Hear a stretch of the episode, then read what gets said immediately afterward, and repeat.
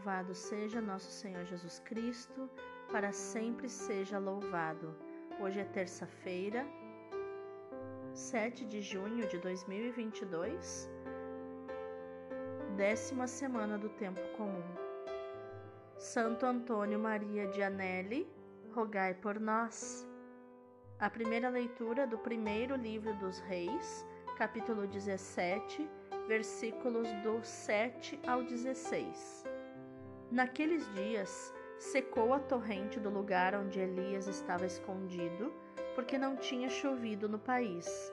Então a palavra do Senhor foi-lhe dirigida nestes termos: Levanta-te e vai a Sarepta dos Sidônios e fica morando lá, pois ordenei a uma viúva desse lugar que te dê sustento.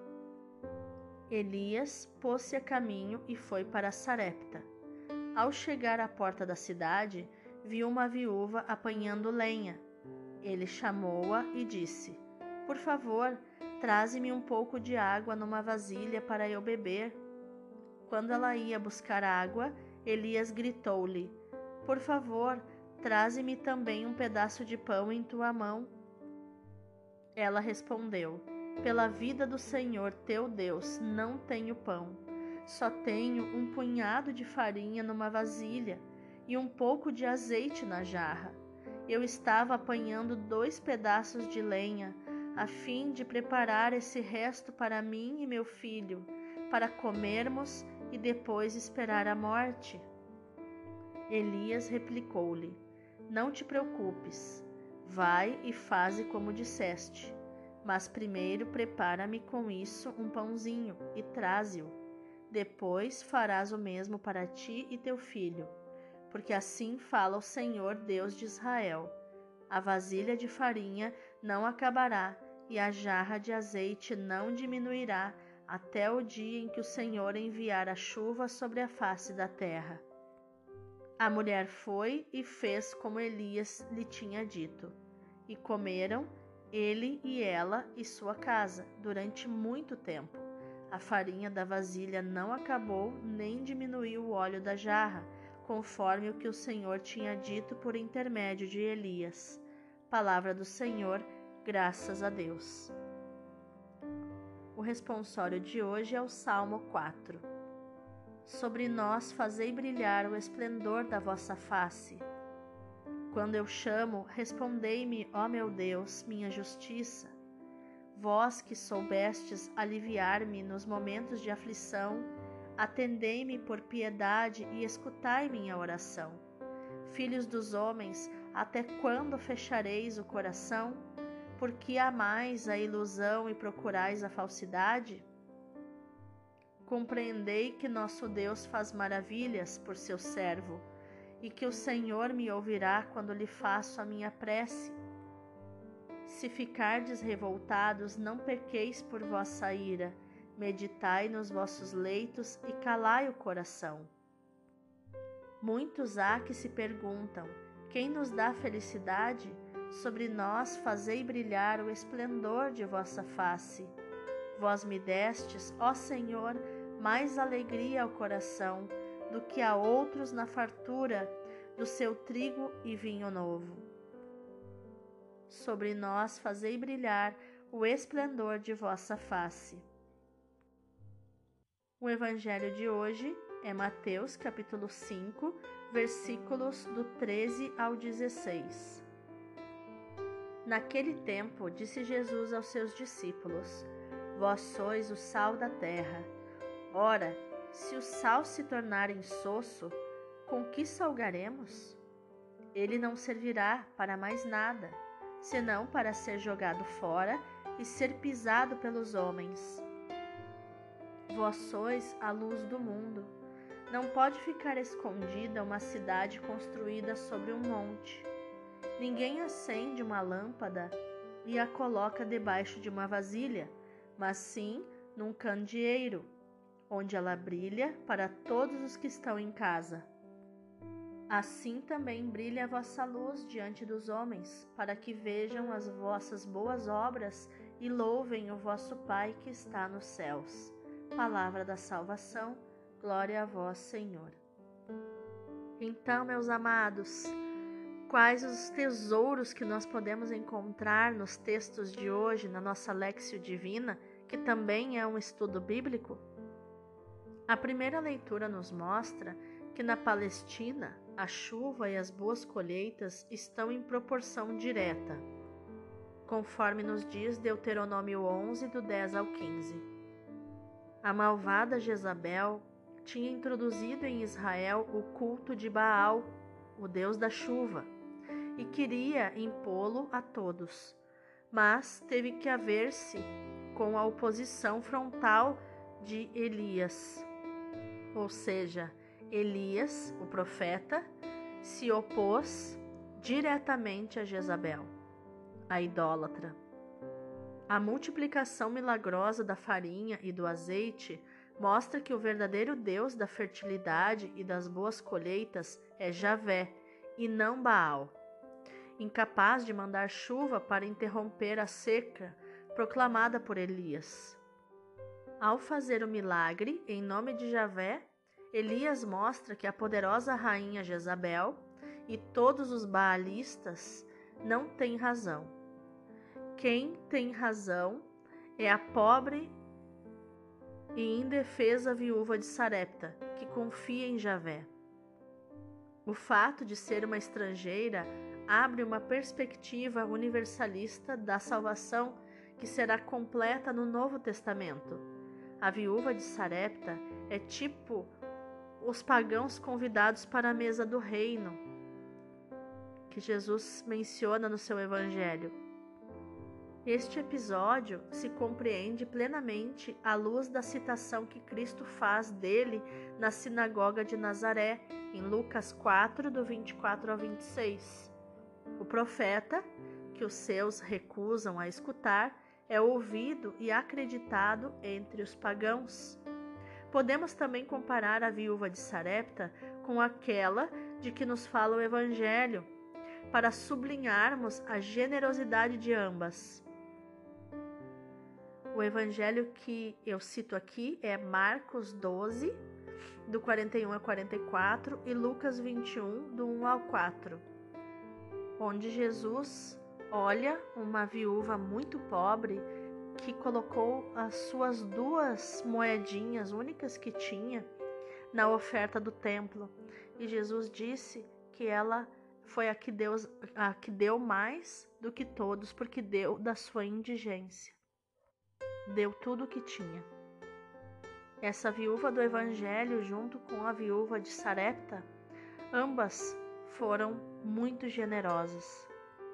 A viúva de Sarepta foi generosa com Elias e também se contrapõe a Jezabel e a sua avidez insaciável pelo poder. Como nos mostra 1 Reis 21, do 1, do versículo 1 em, diante, né? O milagre de Sarepta, semelhante ao do, da torrente de Quarit, ou de Kerit, depende da, da tradução, que está em 1 Reis 17, do 1 ao 6, manifesta a solicitude e a providência de Deus em favor dos profetas. Já no Evangelho, Jesus mostra que quem vive a nova lei das bem-aventuranças, proclamada pelo próprio Jesus, né? O novo Moisés se torna sal e luz do mundo.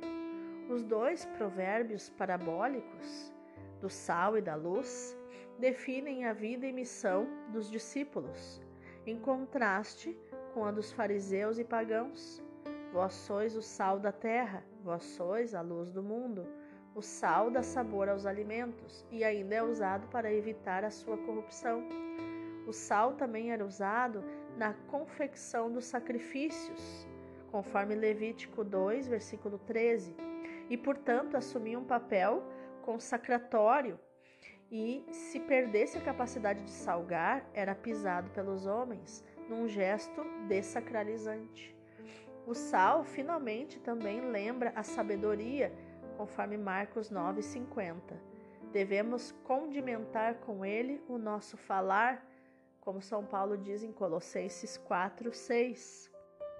Os discípulos são luz do mundo, tal como Cristo, que é a fonte da luz, como ele mesmo nos diz em João 8,12. Não se acende uma luz para colocar debaixo de uma vasilha. Caso contrário, se apaga, como acontece quando se coloca o apagador sobre uma vela. Sal da terra, luz do mundo, a missão dos discípulos tem um horizonte cósmico, planetário. Bom, dado o contexto dos textos de hoje, agora eu te convido a meditar nos textos de hoje mais profundamente. Jesus proclama aos seus discípulos sal da terra e luz do mundo, cada um o deve ser conforme os seus carismas, conforme a sua vocação. Por isso, há muitos modos de ser sal da terra e luz do mundo. Elias, de que nos fala a primeira leitura, é sal da terra com seu zelo pela verdadeira fé. Mas também a viúva pobre é luz do mundo pela sua fé, esperança e caridade. Apenas tinha um punhado de farinha na panela e um pouco de azeite na ânfora para ela e para o filho, mas um pouco de tempo e morreriam ambos de fome. E o homem de Deus, o profeta, em vez de vir trazer alguma coisa, pedia-lhe um pouco de água e um pedaço de pão. Parecia legítimo negar-lhe o pedido, mas a mulher foi e fez como lhe dissera Elias, como nos, nos mostra né, o versículo 15. Acreditou na, na promessa do profeta a panela da farinha não se esgotará, nem faltará o azeite da ânfora ou da vasilha, conforme nos diz o versículo 14.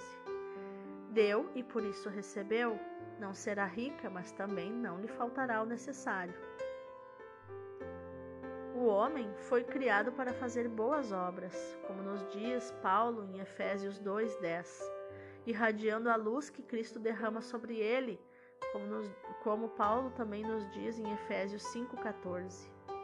O Senhor, que é a luz que ilumina, nos transforma em luz iluminada, em luz que se reflete sobre nós, como diz São Gregório Magno, a comunidade dos iluminados, como nos diz Hebreus 6, 4 e Hebreus 10, 13. Torna-se, a comunidade dos iluminados torna-se aquele candelabro de ouro imagem da igreja, onde Cristo estabelece a sua morada, como nos fala Apocalipse 1:13. Na tradição hebraica, o candelabro de sete braços, o minorá, simboliza a totalidade do tempo, a primeira semana genesíaca e a totalidade da pessoa sintetizada nos sentidos superiores, com as suas sete aberturas: dois olhos, dois ouvidos, duas narinas e a boca. Será útil pensar em que medida irradiam luz os meus sentidos, através dos quais interajo com a humanidade? A generosidade a que somos chamados é resposta à generosidade daquele que, sendo rico, se fez pobre por nós, para nos enriquecer pela sua pobreza. Paulo, no, Paulo nos diz na sua segunda carta aos Coríntios, capítulo 8, versículo 9 é permitir a Cristo continuar a viver e a realizar em nós a sua generosidade. Por isso é um verdadeiro dom, uma graça, um cáris, tal como a pobreza de Cristo, como Paulo nos diz na sua segunda carta aos Coríntios, capítulo 8, versículo 9. Com essas palavras, o apóstolo pretende estimular os cristãos de Corinto para que deem com generosidade aos pobres da igreja de Jerusalém distingui-vos nesta ação generosa. Esta graça de Deus já foi concedida às igrejas da Macedônia, as quais, apesar das tribulações e da sua extrema pobreza, deram com grande alegria, para além das suas posses, espontaneamente, pedindo-nos insistentemente a graça de tomarem parte neste serviço a favor dos santos. Um ensinamento importante para todos os cristãos, particularmente para aqueles que fazem voto de pobreza. Vamos orar? Senhor, que eu não encontre desculpa para não dar com generosidade. Infunde no meu coração o teu Espírito Santo para que saiba gastar o meu tempo, o que tenho e o que sou em favor dos irmãos, particularmente dos mais fracos e carentes. Que não olhe demasiadamente para os meus limites e tenha sempre esperança. Dá-me a graça de dar o pouco que tenho, para que se possa prolongar em mim a tua generosidade. Assim serei realmente feliz, porque tu mesmo disseste que há maior alegria em dar do que em receber. Amém. Vamos contemplar esta palavra? Vós sois o sal da terra, vós sois a luz do mundo. Estas comparações aplicam-se em primeiro lugar e particularmente aos pastores das almas, mas também, de uma certa maneira, a todos os discípulos de Jesus Cristo, mesmo aos simples fiéis. Não têm todos alguns deveres de apostolado, uns a respeito dos outros? Todos devem edificar o seu próximo pelo bom exemplo, pelas exortações, pelos bons avisos e por todos os meios que pode sugerir um zelo sábio e prudente. Estão aí as obras de misericórdia espirituais e corporais para que nós possamos utilizá-las sem reservas. As sete obras de misericórdia corporais são dar de comer a quem tem fome, dar de beber a quem tem sede, vestir os nus, dar pousada aos peregrinos, assistir, cuidar dos enfermos, visitar os presos e enterrar os mortos. As obras de misericórdia espirituais também são sete: instruir, aconselhar, consolar, confortar, perdoar, suportar com paciência as fraquezas do próximo e rezar pelos vivos e pelos mortos. E este dever é mais complexo para aqueles que têm alguma autoridade familiar, patronal ou administrativa, mas, como é mais urgente, o dever do apostolado para o padre, por exemplo. O apostolado é a sua missão, deve despender nele a sua inteligência, o seu coração, toda a sua atividade. São Paulo diz: Despender-me-ei e despenderei tudo o que puder pela salvação das almas. O apóstolo não pode deixar de trabalhar pela salvação das almas sem se perder a si mesmo. É quase que impossível separar vida do trabalho, porque a vida trabalha o tempo todo. Deus trabalha o tempo todo. Jesus diz: Eu trabalho o tempo todo e meu Pai também trabalha. Vida e trabalho andam juntos. Todos os cristãos devem ser a luz do mundo pelas suas virtudes. O padre deve ser tudo isso particularmente. Ele tem como missão edificar e evangelizar.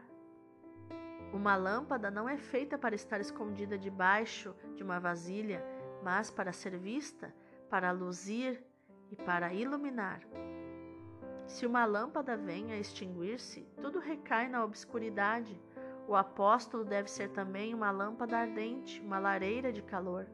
Este calor é o zelo, é o amor de Deus e das almas. O apóstolo vai buscar facilmente este calor no coração de Jesus, que é uma fornalha ardente de amor.